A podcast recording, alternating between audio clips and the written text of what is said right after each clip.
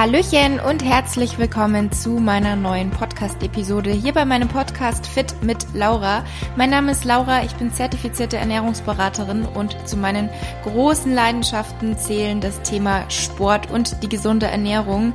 Was mir hierbei ganz wichtig ist, ist der ganzheitliche Ansatz. Und zwar ist es ja wichtig, sowohl körperlich als auch mental gesund zu sein. Und meine Mission, meine Botschaft, die ich da so habe, ist eben, dass das Ganze ohne Stress, ohne Zwänge, ohne dass man in einen Extrem rutscht, passieren sollte und dass zum Beispiel auch die Zahl auf der Waage nur eine Zahl ist und nichts über uns als Person aussagt und einfach das Wichtigste ist, dass wir uns wohlfühlen und gesund sind. Und genau diese Einstellung teile ich auch auf meinem Instagram-Account. Dort findet ihr mich unter fit-laura. Also wenn du mir dort noch nicht folgst, würde ich mich natürlich riesig freuen, wenn du mal vorbeischaust. Und auch in meinem Buch Back to Balance, ähm, da berichte ich sozusagen von meinem Weg von einem Extrem mit ähm, einigen Zwängen, was so das Essverhalten oder auch das ähm, Sportpensum angeht, wie ich da meinen Weg zurück zu einer gesunden Balance gefunden habe zum intuitiven Essen und einfach einem Sportpensum ohne Zwänge, ohne Druck.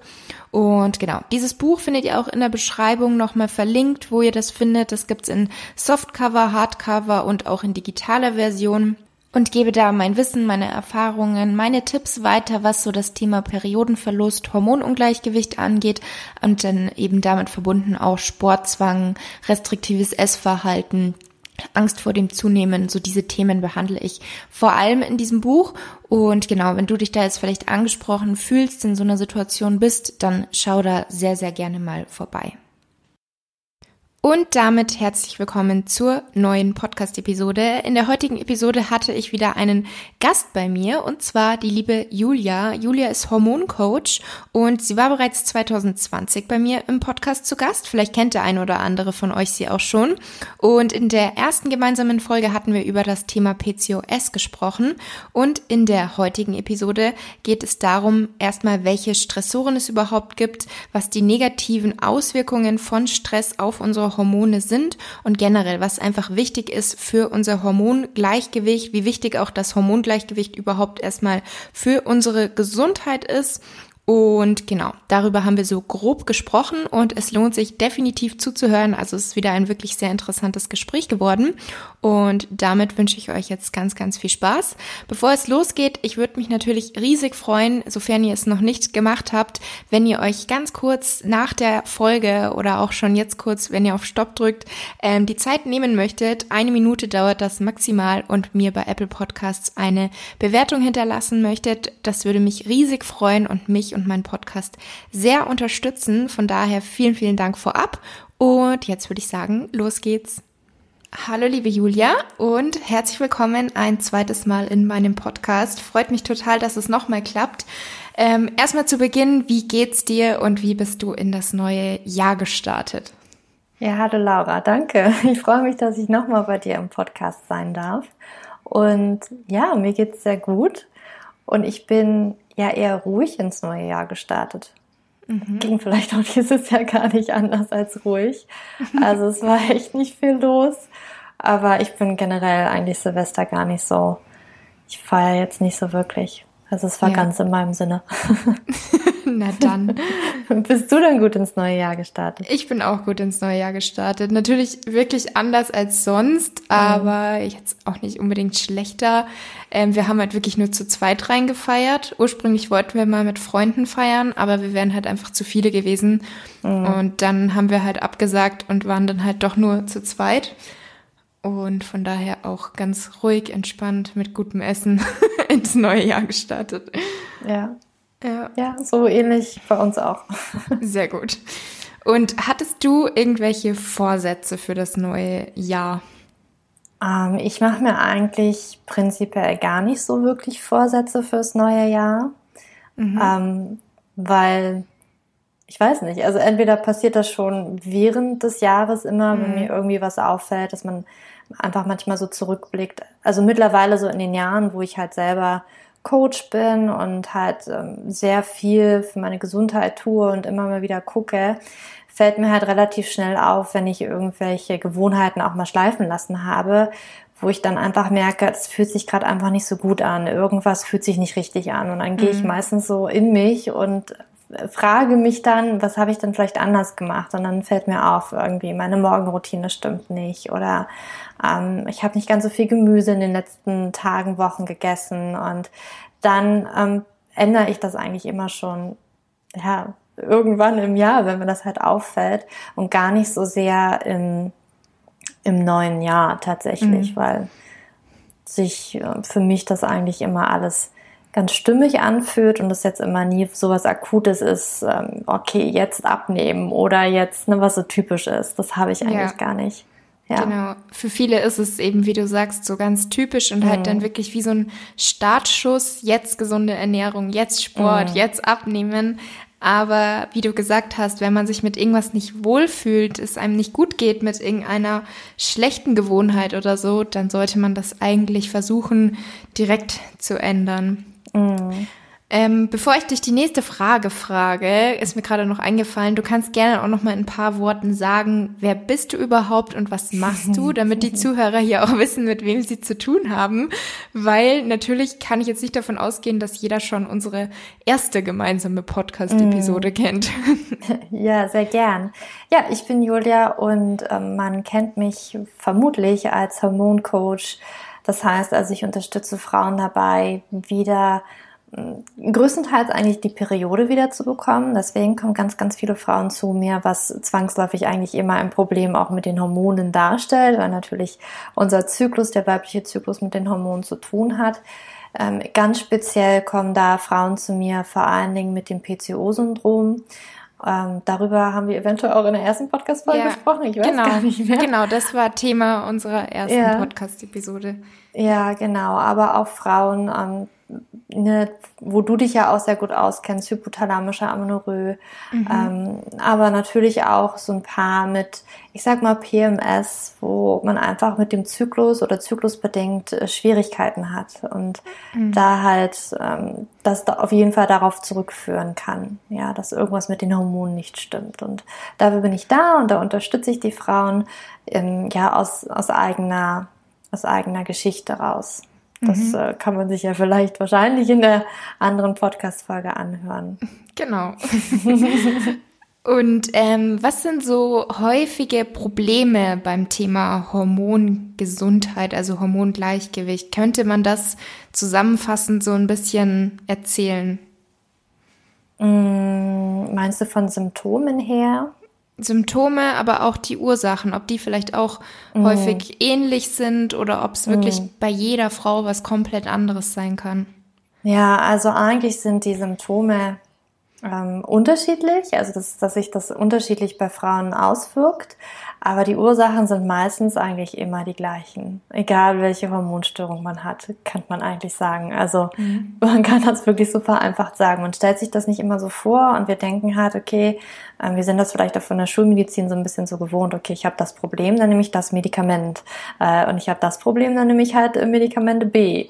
Mhm. Ähm, dass es da irgendwie andere Dinge gibt. Aber wenn man sich da wirklich mal ähm, sich das anschaut, ich habe auch in meinem Buch ähm, Leben mit dem PCO-Syndrom, da gibt es eine schöne Abbildung von einem Baum.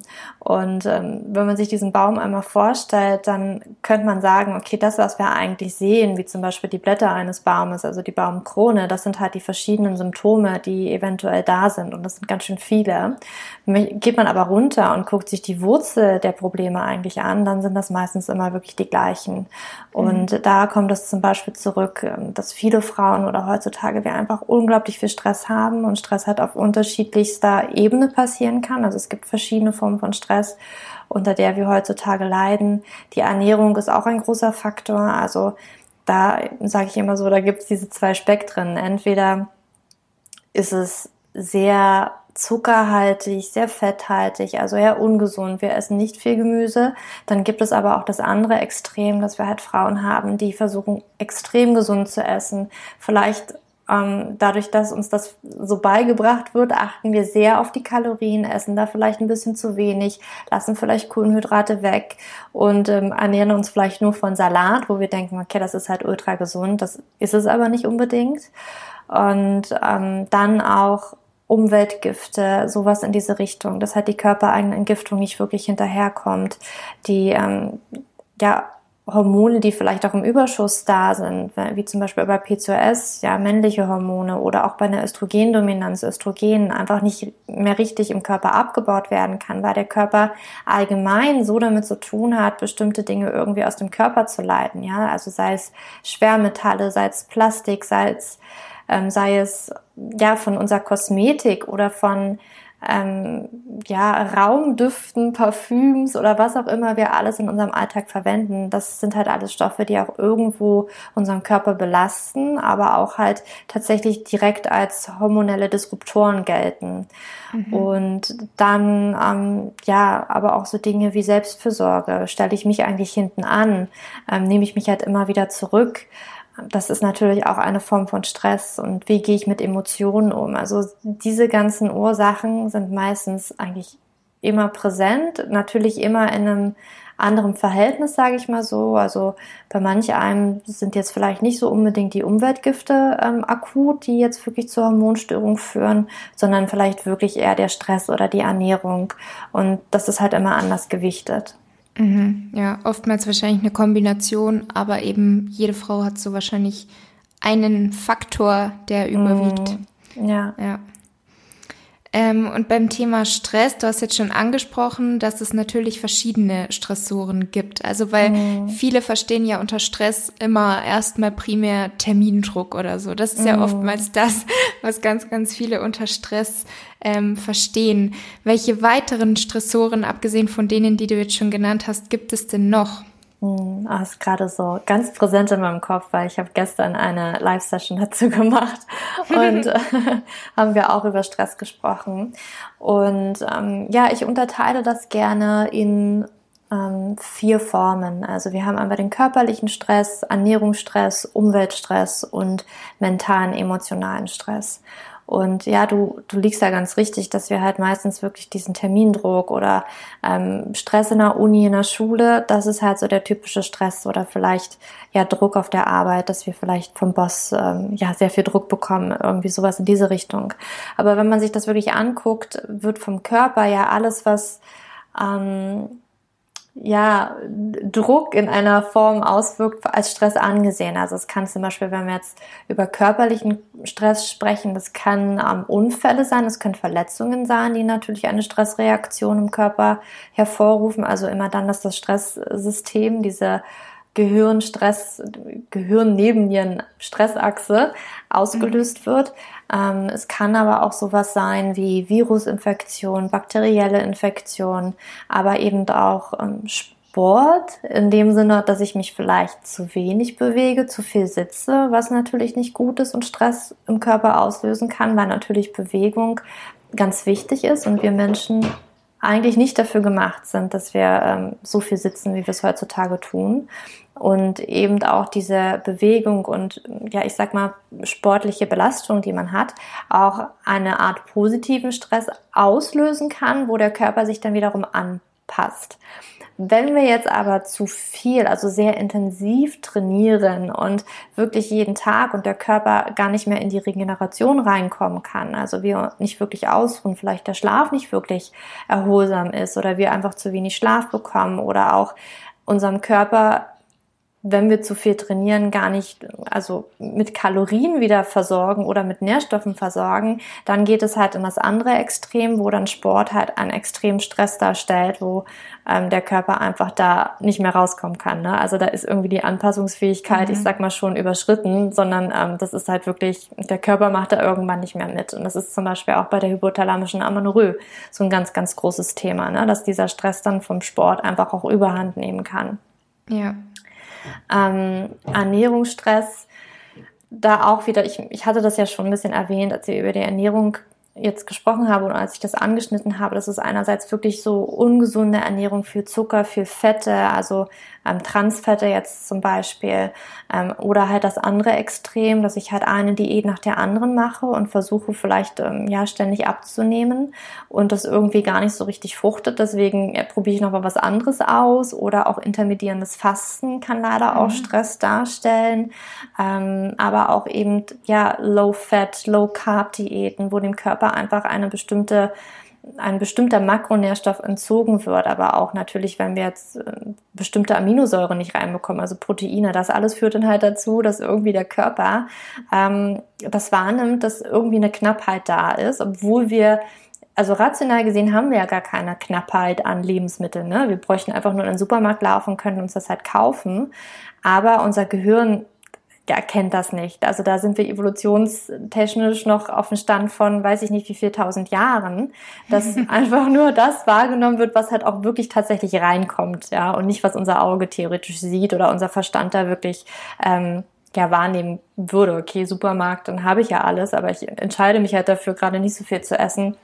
Das ist halt auch eine Form von Stress. Immer dann, mhm. wenn der Körper irgendwie nicht genügend Energie hat, dann wird zum Beispiel der Stoffwechsel runtergefahren. Also Schilddrüsenunterfunktionen können dadurch auch entstehen, ähm, wenn auch bestimmte Nährstoffe wiederum fehlen. Ja, nicht nur äh, Kohlenhydrate sind wichtig zum Beispiel für auch die Schilddrüse, damit unser Körper nicht ständig im Stress ist, aber natürlich auch bestimmte Vitamine und Mineralstoffe.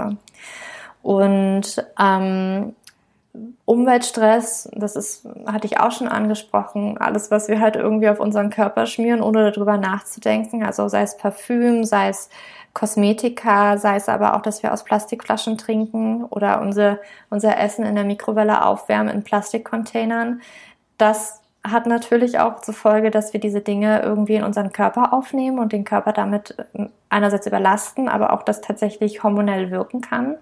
Ähm, aber auch sowas wie, dass wir heutzutage, das zähle ich auch zum Umweltstress, Licht also zu wenig Licht und dann das falsche Licht zur falschen Tageszeit. Wenn man sich mhm. das anguckt, also die Atmosphäre das Licht ist ja nicht immer von gleicher Qualität. Na, es gibt ja verschiedene Lichtspektren und gerade am Vormittag, am Morgen haben wir halt eher blaues Licht in der Atmosphäre und am Abend ist es halt eher, ich sag mal, rotes, rötliches Licht, ne, bei Sonnenuntergang und so weiter. Und ähm, jeder dieser Farbspektren in der Atmosphäre hat auch einen bestimmten Effekt auf uns. Und heutzutage gehen wir erstmal viel zu selten raus, bekommen dadurch vielleicht schon viel zu wenig Vitamin D, weil wenn wir rausgehen, schmieren wir uns vielleicht im Sommer auch eher die Sonnencreme auf, weil wir halt Angst vor, vor Hautkrebs haben und kriegen dadurch aber vielleicht gar keine Sonne mehr auf unsere Haut und haben dadurch vielleicht gar keine Vitamin D-Produktion mehr. Aber eben auch, dass wir ähm, diese Lichtspektren gar nicht mehr mitbekommen. Also oder halt eben dadurch, dass wir drin bleiben und abends dann vielleicht auch viel vorm Fernseher sitzen oder halt den ganzen Tag über vor dem Bildschirm sitzen, kriegen wir halt generell viel blaues Licht und dann fehlt uns vielleicht auch das rote Licht und wir schlafen vielleicht auch nicht richtig, weil wir zu viel Bildschirmzeit haben und das ist natürlich dann immer so ein, so ein Kreislauf. Also ist ein ganz spezielles Thema, kann man sicherlich noch mhm. sehr viel zu sagen, aber das ist so eine Sache. Ne? Und allgemein glaube auch die elektrische Strahlung, die wir heutzutage haben. Klar, das ist nicht wegzudenken, das gehört einfach zu unserem Leben dazu, aber man kann vielleicht mal darauf achten, dass man ähm, jetzt nicht unbedingt, es war gestern in der Live-Session so, ähm, ja, witzig, aber auch traurig, ne, als ich das gesagt habe, so Leute äh, den Laptop einfach mal nicht auf den Schoß haben. Im Chat kamen dann ganz viele, die meinten, oh ja, okay, ich stelle meinen Laptop mal auf den Boden. Weil natürlich, ich kenne das auch, das habe ich früher auch gemacht, ne, dass man mhm. genau da, wo die Geschlechtsorgane halt sind, die Eierstöcke, dass man da irgendwie auf der Couch liegt und den äh, Laptop vielleicht mal abgestellt hat. Und ja darauf ähm, einfach mal achten.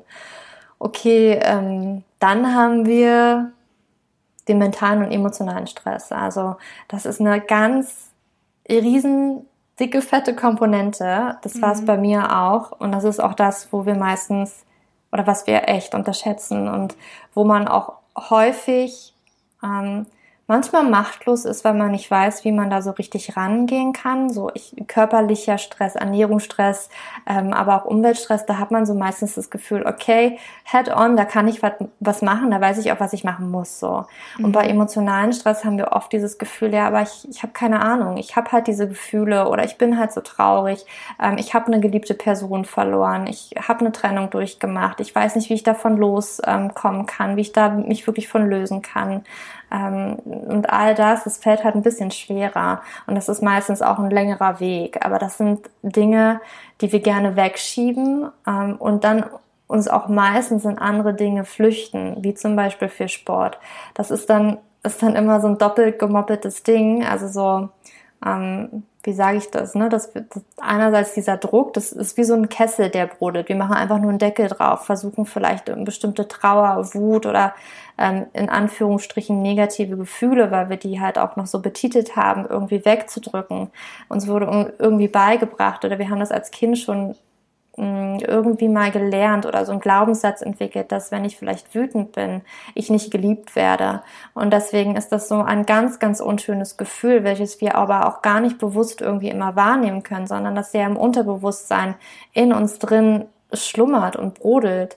Und ähm, das drücken wir gerne weg und dann flüchten wir uns zum Beispiel in Sport, in, okay, ich gucke abends lieber Fernsehen, anstatt irgendwie mal zu gucken, was kommt da überhaupt mit meinen Gedanken und Gefühlen auf. Das ist für viele kaum auszuhalten, aber da Stück für Stück mal ranzugehen und das aufzulösen über, also es gibt verschiedene Techniken und da muss man einfach für sich das finden, wie man damit besser umgehen kann. Aber das ist so ein riesengroßes Feld und gerade auch für uns Frauen sehr, sehr wichtig. Ja, ja, und wie du auch gesagt hast, weil ich wollte vorher schon ergänzen, als du mit dem Thema emotionaler Stress angefangen hast, das hängt ja dann auch ganz, ganz oft mit dem Essverhalten zusammen, dass ja. viele irgendwelche unbewussten Emotionen, mit denen sie sich halt wirklich nicht beschäftigen wollen, irgendwie mit dem Essen kompensieren. Und bei den einen oh. ist es oh. halt in die eine Richtung, dass es dann zum Beispiel Binge-Eating wird und bei den anderen ist es so, dass oh. sie dann kaum noch was essen, dass es Magersucht ja. wird oder so. Ja. Das ist ja auch ganz oft. Ja, ja, das kenne ich auch. Ne? Einfach, also entweder geht's halt wirklich, ich kenne beides.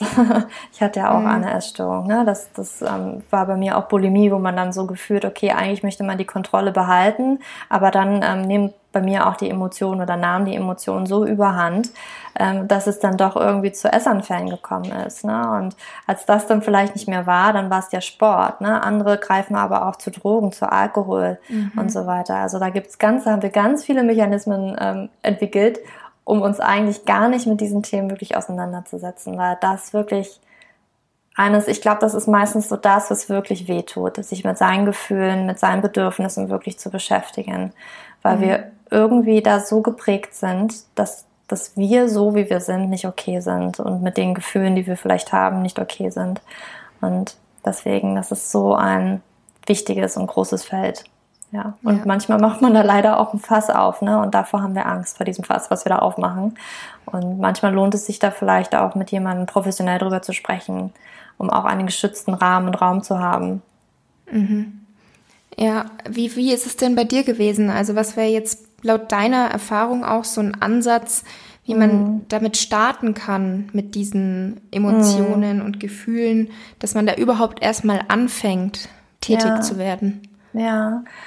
Ah, das war für mich ein ganz, ganz langer Prozess. Also ähm, es hat bei mir ja angefangen, ähm, also ich habe das schon als Kind, ich habe schon echt ungerne über Gefühle gesprochen. Ich habe das immer sehr viel weggedrückt, als ich meine Eltern getrennt haben, als ich zwölf war. Das war irgendwie, ich habe es weggedrückt. Als ich dann 18 war und mein Papa gestorben ist, ähm, habe ich es auch versucht, aber da ist es halt wirklich, da ist der Deckel mir aber, weiß ich, wie um die Ohren geflogen. Ne? Und da fing das halt auch wirklich alles an mit der Essstörung. Und da bin ich halt wirklich da so reingerutscht. Und ich habe, ich bin auch in Therapie gegangen. Das war auch nützlich. Es fiel mir aber wirklich schwer, mir diesen Raum zu geben und wirklich darüber zu sprechen mit, mit jemandem. Weil ich glaube, da war auch so viel Scham mit dabei und selbst dieses, okay, das ist ein Raum, das geht hier irgendwie gar nicht raus. Und man konnte mir das noch so oft sagen damals. Das ist hier ein geschützter Raum, das ist hier wirklich deine Zeit, Julia, nutzt das. Das war so viel Scham und so viel, ich konnte darüber einfach nicht sprechen. Es, es ging einfach nicht. Und ähm, was mir sehr geholfen hat, war tatsächlich das Journalen, also das Aufschreiben, wo ich halt wirklich sicher war, okay, ähm, das kann man halt verstecken, ne? das, das sieht halt niemand, was ich da reinschreibe. Das hat mhm. mir unglaublich geholfen, aber dann auch in die Richtung zu gehen, ähm, Persönlichkeitsentwicklung. Also die, es sind dann irgendwie zur richtigen Zeit die richtigen Bücher tatsächlich in meine Hände gekommen und die habe ich gelesen oder auch Hörbücher gehört und da gab es halt so ein paar Aha-Momente und da habe ich halt wirklich so angefangen, das ging schon ein paar Jahre und ich habe da wirklich ganz intensiv dran gearbeitet und habe halt auch immer wieder geguckt, ähm, was kommt denn da eigentlich immer wieder hoch und woran liegt es dann eigentlich? Und dann habe ich auch meine Glaubenssätze tatsächlich dann wirklich mal erwischt. Ne? Ich habe dann festgestellt, okay, wenn ich wütend bin, habe ich das Gefühl, also kommt bei mir einfach das hoch, dann werde ich von meinem Partner einfach nicht mehr geliebt, was totaler Bullshit ist. Ne? Mhm. Und ähm, ich habe auch dann mit meinem Partner angefangen, offen darüber zu reden, du, das geht gerade so in meinem Kopf vor. Ähm, und das, das war schon krass, was da so vorgegangen ist, wie man mit sich selber redet, wie man mit sich selber zweifelt.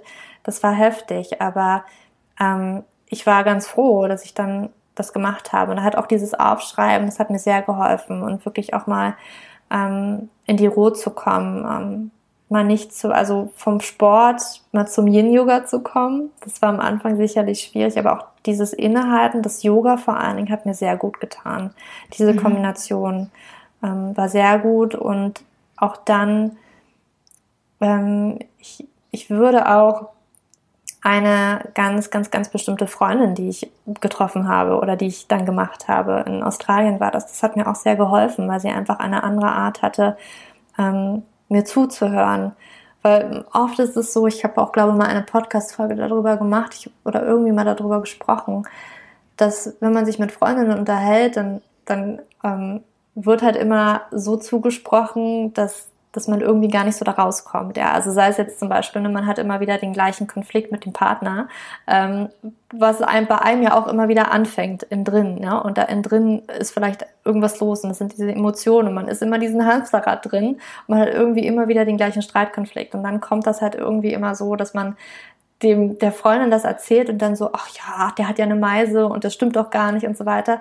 Und es mhm. geht immer in diese Richtung und man kommt aber aus sein, mit seinen Gefühlen irgendwie nicht so wirklich klar. Das ist mir aufgefallen. Und ähm, diese Freundin, ich weiß, ich hatte auch immer das Gefühl in Australien, die, die Menschen haben irgendwie, die haben es drauf, bessere Fragen zu stellen. Also eher, okay, wie hatte ich das fühlen lassen, ne? Anstatt jetzt da wirklich so mir so, ach, ich weiß gar nicht, ob ich das gut, gut genug erklären kann oder ob das jetzt rüberkommt, aber einfach dieses immer wieder reintappen in diese Gefühle, ja, wie geht's dir denn damit, dass er das jetzt gesagt mhm. hat oder dass es passiert ist und wie kannst du da wieder rauskommen?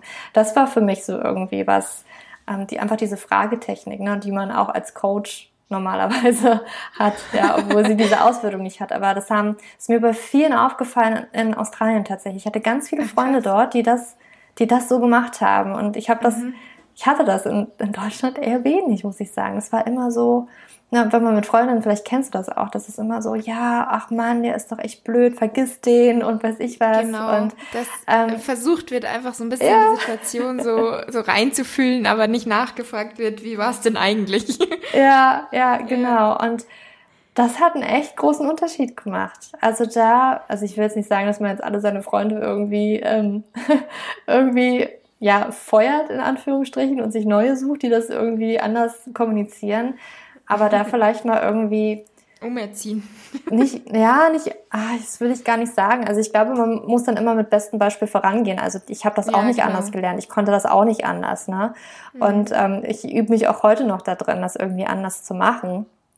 Ähm, aber ja, da einfach mal zu gucken. Also es kann ja auch manchmal Podcasts oder Bücher sein, aber einfach da mal was zu lesen, wo man vielleicht mal andere Fragen bekommt und wenn man wirklich mal in die Re Selbstreflexion geht, ja, wirklich da mal reinzugehen. Ich glaube, das ist vielleicht auch ähm, das richtige Wort, in diese Selbstreflexion reinzugehen. Yeah. Das, haben, das haben irgendwie, weiß ich nicht, meine Freundin in Australien so gut hinbekommen und es war heilsam. Es war heilsam.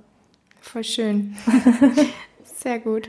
Ähm, du hast jetzt zum Beispiel auch gesagt, dass du in der Zeit auch angefangen hast, Yoga zu machen. Mhm. Ähm, machst du das jetzt immer noch und gibt es auch irgendwie andere Routinen, die dir da so auf deinem Weg geholfen haben und die du vielleicht auch bis heute noch machst? Mhm. Ja, also Yoga mache ich schon sehr, sehr lange. Ich mache es nicht so regelmäßig. Wäre vielleicht ein Vorsatz tatsächlich fürs Jahr, mal wieder regelmäßiger Yoga zu machen. ähm, aber das hat mir sehr geholfen. Also auch, ich, für mich ist es auch, natürlich muss jeder seine Yoga-Form finden, aber für mich war das auch eine ganz bestimmte Form von Yoga. Es gibt vielleicht auch noch andere, die in diese Richtung gehen. Aber ich, ich hatte irgendwie das, gut, das, das Glück, dass ich in Berlin auf ein Studio gestoßen bin, die Anusara Yoga angeboten haben. Und das, und ich habe dann eine Lehrerin gefunden, wo ich mich so, also wo ich wirklich aus dieser Stunde rausgegangen bin und dachte, wow, alles ist möglich und ich habe irgendwie so Hoffnung wieder. ähm, was mich dann auch bewegt hat, tatsächlich die Ausbildung in diesem Bereich zu machen. Und auch bei einer ganz, ganz tollen Mentorin, die einfach so gut mit Worten umgehen kann und einfach das so gut beigebracht hat und es hat mir so gut gefallen, weil einfach diese Art von Yoga war etwas, du bist genau, also so wie du jetzt bist, bist du genau gut. Weil ich kenne das von anderen Arten von Yoga, wo du halt, okay, nee, die Hand muss jetzt wirklich flach auf dem Boden, auch wenn das eigentlich körperlich bei dir gerade nicht möglich ist. Und dadurch kann halt, also das sind wirklich Dinge, die unterbewusst dann stattfinden, wo du dann vielleicht im Yoga trotzdem bist und denkst, so ja, meine Hand kommt aber nicht auf den Boden. Du bist dann im Vergleichen, oh krass, die kann sich verbiegen wie sonst was. Und du machst wieder diesen Rückschluss, ich bin irgendwie nicht gut genug und ich muss immer mehr leisten und leisten und leisten. Und im Anusara Yoga, ich will jetzt auch nicht sagen, dass jeder Lehrer da jetzt total perfekt ist und das jetzt so unterrichtet, wie ich das gerade hier vielleicht ähm, erzähle, aber ähm, ich habe dann das Glück gehabt, dass ich vielen Lehrern begegnet bin, die genau dieses, okay, genau da, wo du bist, bist du okay. Und wir versuchen jetzt irgendwie durch Worte, wirklich durch Worte, versuchen nochmal aus deinem Körper etwas rauszuholen. Also von wegen sich mal ein bisschen mehr zu öffnen, eher in diese Richtung, anstatt jetzt irgendwie, okay, die Hand muss auf dem Boden und jetzt musst du aber ja schon halb im Spagat sitzen. Ähm, das war heilsam. Ähm, Yin-Yoga war dann auch noch eine Form, die für mich total heilsam war, weil man sich da praktisch fast gar nicht mehr bewegt hat. Das war eine große Herausforderung, aber dieses Mal fallen lassen, diese Hingabe, einfach mal überhaupt nichts machen zu müssen, gar nicht schwitzen zu müssen, nicht leisten zu, nichts leisten zu müssen, war so, das war wirklich so, oh, okay, es ist was abgefallen von mir und ich kann einfach mal, ich, ich, ich muss nicht, ich muss nichts ja heute irgendwie machen oder es wird nichts eingefordert von mir, sondern keine Ahnung, ich muss halt jetzt nicht äh, mit geraden Beinen mich über meine Beine beugen, sondern ich kann meine Beine auch anwinkeln und ich habe trotzdem einen Effekt, das ganz anderer Art und Weise.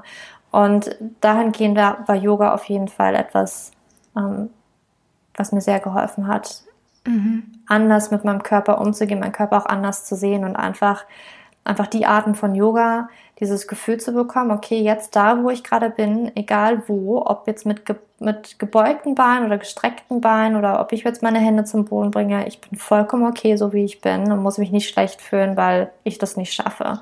Und das war halt so wichtig, weil im anderen, im Rest des Lebens ist es ja meistens so, dass das halt nicht so ist, wo man dann denkt, in der Schule, äh, im Studium, auf der Arbeit, man muss ja immer höher, schneller und weiter und am besten noch gut dabei aussehen und alles immer perfekt machen und das hat mir geholfen, mich davon zu lösen, auch in anderen Bereichen dann, weil das Yoga auf der Matte ist natürlich auch, dass man das dann irgendwie in sein Leben holt und auch Yoga in sein Leben holt, sozusagen, ja. ja, das stimmt. Und gab es noch andere Routinen, die du vielleicht bis heute machst oder gerne öfter machen würdest? mhm. ähm, generell ist es für mich unglaublich wichtig, dass ähm, ich den Tag beginne und auch beende, indem ich nicht mich von außen berieseln lasse, also wirklich eher bei mir bin. Dass ich sozusagen mein Handy ganz lange im Flugmodus lasse. Das heißt für morgens, ich stelle mein Handy im Idealfall wirklich nicht vor 10 Uhr an aus dem Flugmodus. Mhm. Und im Idealfall schalte ich das auch schon um 18 Uhr tatsächlich wieder in den Flugmodus am Abend.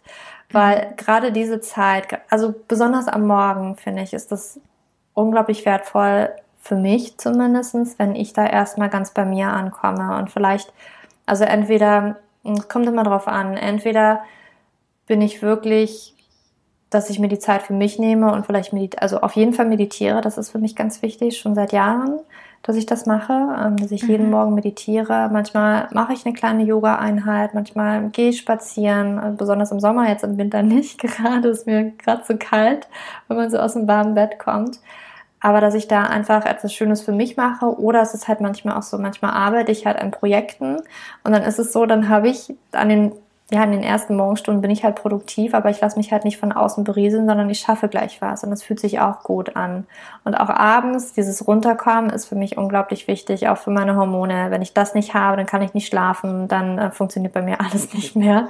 Deswegen ist es so unglaublich wichtig, dass ich mindestens zwei Stunden vor dem Schlafengehen Ruhe habe und runterkommen kann. Und das sind mhm. zwei, also meine meine Morgen- sowie Abendroutine sind für mich extrem wichtig, um diesen Stress halt runterzubringen, weil gerade dieses von außen sich berieseln lassen und immer irgendwie für andere da zu sein oder auf andere zu reagieren, das einfach mal auszuschalten, tut unglaublich gut.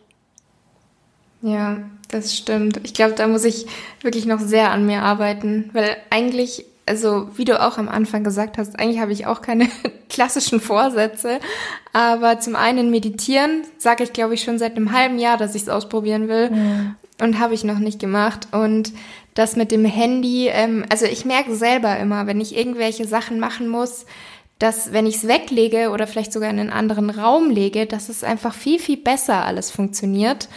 Und trotzdem habe ich es immer noch nicht geschafft, so richtig feste Auszeiten zu haben, obwohl ich es wirklich unbedingt will, weil ich erwische mich sogar selber dabei manchmal, dass ich nur kurz irgendwas nachschauen will, einen Namen oder so.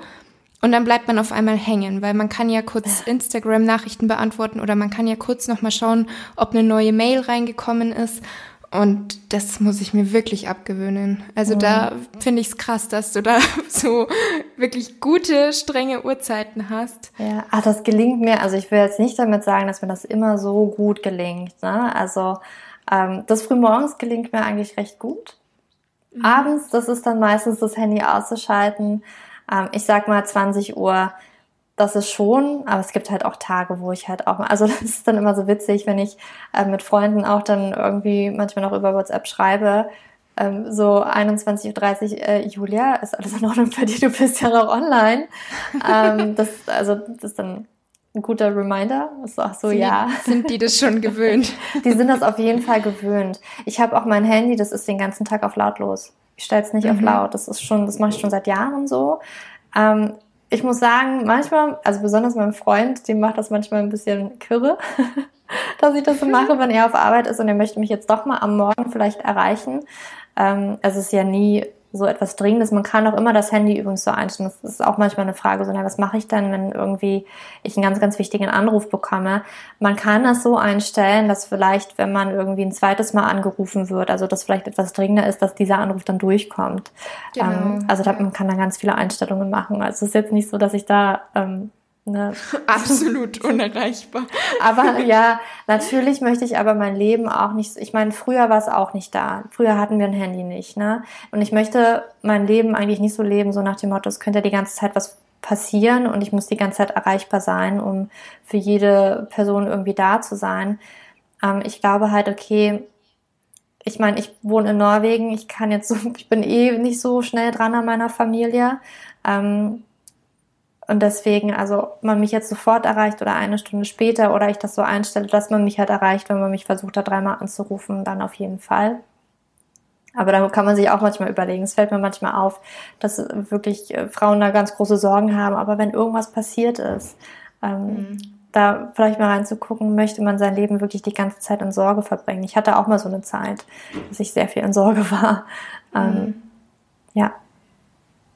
Ja, also da möchte ich mir ein Beispiel an dir nehmen. Sagen wir es mal so. Ähm, vielleicht noch mal ganz kurz zurück zum Thema Stress. Wie genau kann man sich denn überhaupt diese Auswirkungen auf unsere Hormone vorstellen? Also mhm. ich denke mal, ganz viele kennen ja das Hormon Cortisol. Aber wie genau funktioniert das und wie kann sich das denn auswirken auf unsere gesamte Gesundheit? Mhm. Also, mh, mm, wo fange ich an?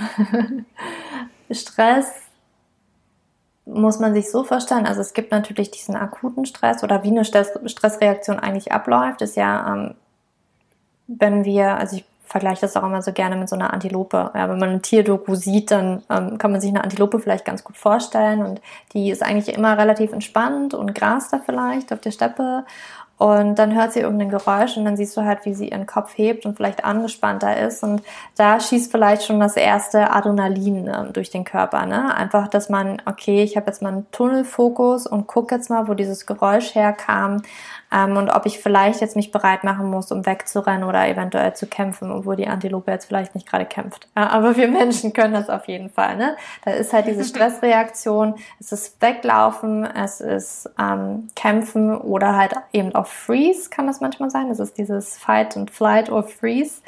Ähm, das bei Stress passiert und das ist halt dann der Adrenalinstoß. Ne? So für zehn Minuten dauert der bei uns Menschen und das ist auch bei der Adilope so, dass sie, ne, wenn dann doch der Löwe da ist, dann schießt das Adrenalin wirklich richtig und die kann halt wirklich rennen.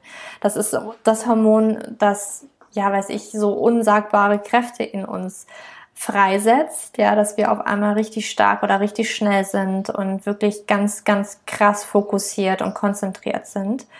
Und dann ist es halt so, dass ein bisschen später, wenn wir jetzt so die Antilope wären und wir sind jetzt wieder in Sicherheit, dann ist meistens diese Stressreaktion aber noch nicht vorbei, sondern dann wird halt nach zehn Minuten ungefähr auch Cortisol ausgeschüttet. Und dieses Cortisol ist dann halt auch dafür da, also wenn man das jetzt mal zurückverfolgt, so evolutionsbedingt macht das halt auch Sinn.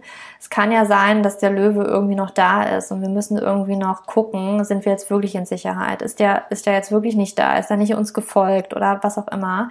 Und Cortisol ist dann halt dafür da, um uns wach zu machen, um uns wirklich da aufmerksam zu halten. Aber wir brauchen halt jetzt gerade nicht dieses, okay, ich muss jetzt sofort kämpfen und wach, ähm, kämpfen oder wegrennen, sondern ich muss einfach gerade nur wachsam sein und dass wir da ganz fokussiert sind. Und Cortisol ist halt für eine ganze Weile ziemlich erhöht, damit wir einfach diesen wachen Zustand behalten können.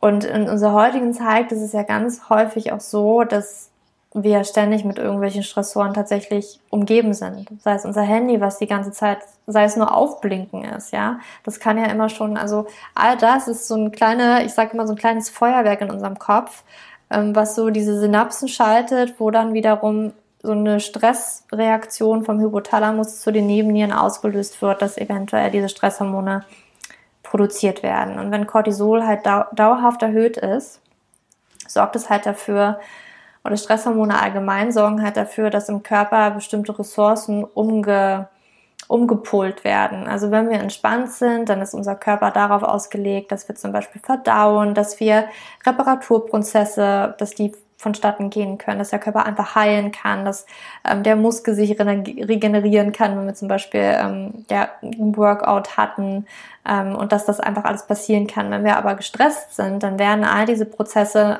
runtergeschraubt und dann funktioniert die Verdauung nicht mehr ganz so gut. Dann ähm, sind wir vielleicht eher aufgebläht, haben Bauchschmerzen, die Verdauung äh, ja, funktioniert allgemein nicht so gut. Eventuell haben wir eher Durchfall, wenn wir wirklich so äh, gerade Akutstress haben, eventuell aber auch eher Verstopfungen, ähm, ja, Bluthochdruck, ähm, Herzrasen, sowas alles kann dann in diese Richtung verlaufen.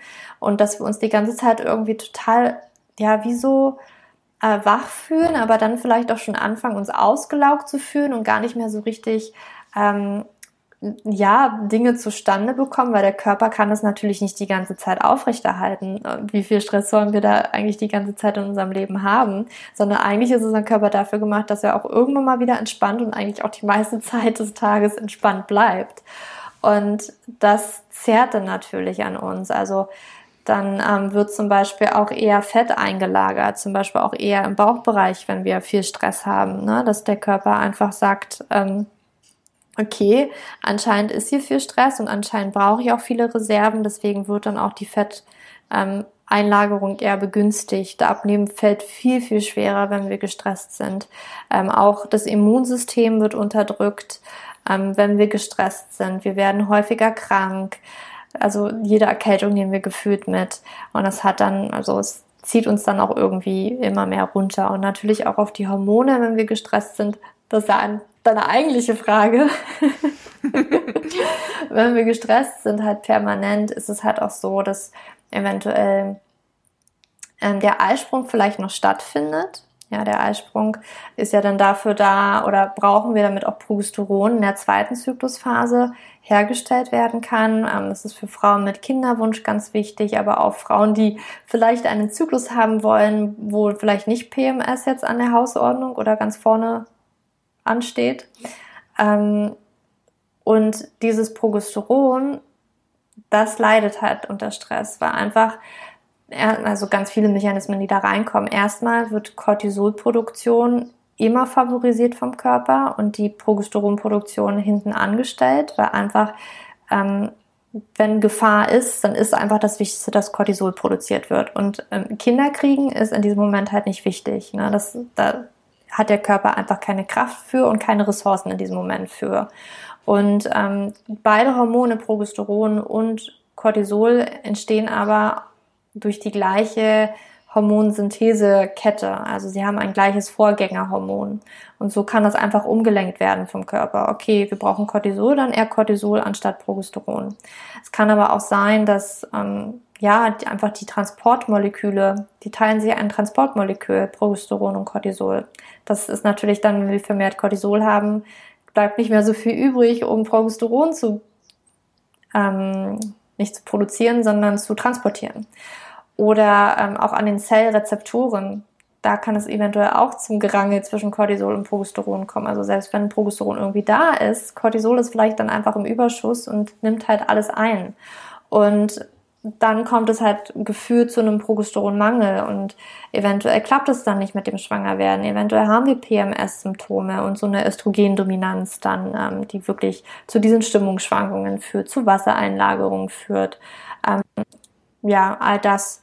Und ja, eventuell findet auch gar kein Eisprung statt. Das kann durch zu viel Stress halt auch negativ beeinflusst werden.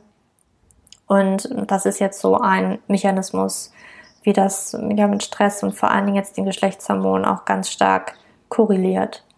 Mhm. Du hattest jetzt ja auch Progesteron angesprochen. Mhm. Was genau ist denn jetzt in vielleicht ein paar Sätzen erklärt die Rolle von Progesteron überhaupt in unserem Körper? Mhm. Also Progesteron, ich sag mal so, das ist ein wichtiges Hormon vor allen Dingen für die Schwangerschaft. Also wenn man sich die Hormone anguckt oder den weiblichen Zyklus anguckt ähm, und man den Zyklus vielleicht in zwei Phasen einteilen könnte, hat man dann die Phase bis zum Eisprung, also von der Menstruation bis zum Eisprung und dann vom Eisprung bis zur nächsten Menstruation. Und nach dem Eisprung bleibt halt immer ein Gelbkörper zurück, der das Gelbkörperhormon produziert und das ist das Progesteron.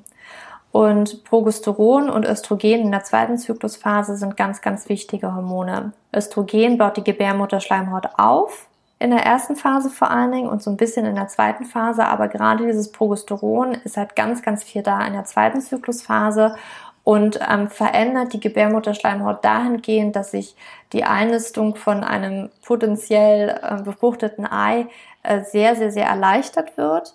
Ähm, hat dann aber auch zur Folge, dass dieser Ne? Also einfach, ähm, wie sage ich das, ähm, hat auch dann an den Zellen tatsächlich mit Östrogen ganz, ganz wichtige Eigenschaften. Also an allen anderen Körperzellen auch ist das ganz wichtig, um zum Beispiel dann das Östrogen, also Östrogen ist gut, aber es muss auch durch Progesteron wieder ausgeglichen werden, damit eben ähm, das im Körper so ein Gleichgewicht gibt. Aber besonders eben für diese Schwangerschaft und für die ersten drei Monate ist es ganz, ganz wichtig, dass halt ein Eisprung stattgefunden hat, sowieso, aber auch, dass diese Progesteronproduktion von diesem zurückgebliebenen Gelbkörper wirklich stark genug ist, damit eine Schwangerschaft in diesen ersten drei Monaten aufrechterhalten werden kann, weil erst dann die Plazenta die ganze Hormonproduktion übernimmt.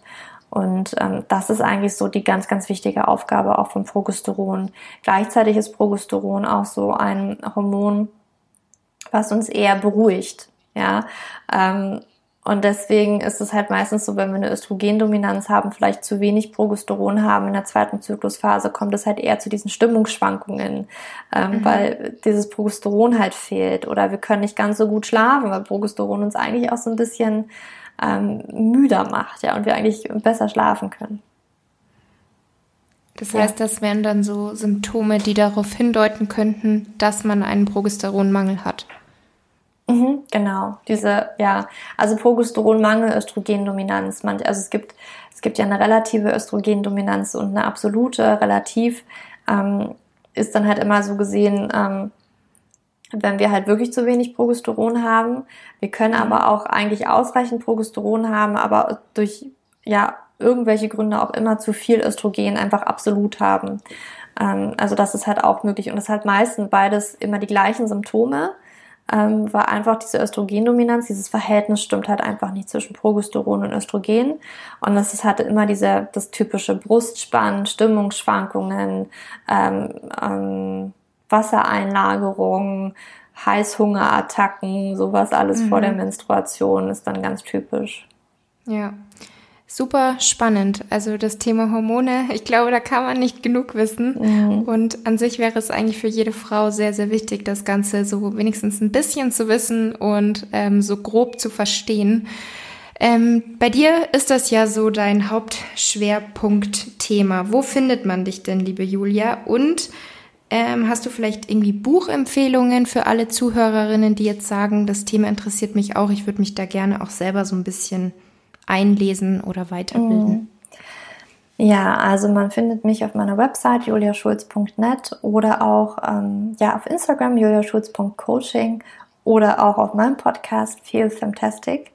Und ähm, Bücher gibt es, ich glaube, mittlerweile extrem viele ähm, zum Thema Hormone. Also ich habe jetzt eins zum PCOS. Wer darunter vielleicht leidet, kann da gerne reinlesen. Ansonsten lass mich mal ganz kurz überlegen. Also ich finde die Periodenwerkstatt von Lara Bryden ganz schön. Mhm. Da lernt man so einiges über ja die Hormone. Ähm, es gibt auch viel von vielen deutschen ähm, Frauen kommen immer mehr Bücher raus und ich glaube, da wird es auch im nächsten Jahr noch so einige Bücher geben. Da weiß ich, dass da noch einige Bücher kommen. Ähm, die habe ich aber noch nicht gelesen, deswegen kann ich dazu noch nicht so viel sagen. Mhm. Ähm, ich überlege gerade hm, die Hormonkur von ähm, Sarah Gottfried. Das ist auch so ein Standardwerk, obwohl mir das so manchmal mehr in die Richtung, ja, vielleicht in die Wechseljahre geht. Aber man kann da ein bisschen was auch mitbekommen zum Progesteronmangel, ähm, wenn man da jetzt zum Beispiel mal gucken möchte. Ja. Okay, vielen, vielen Dank, Julia. Dann auf jeden Fall danke für dein ganzes Wissen und diese wieder super spannende und interessante Podcast-Episode. Und dann wünsche ich dir noch einen schönen Abend. Danke dir, das wünsche ich dir auch.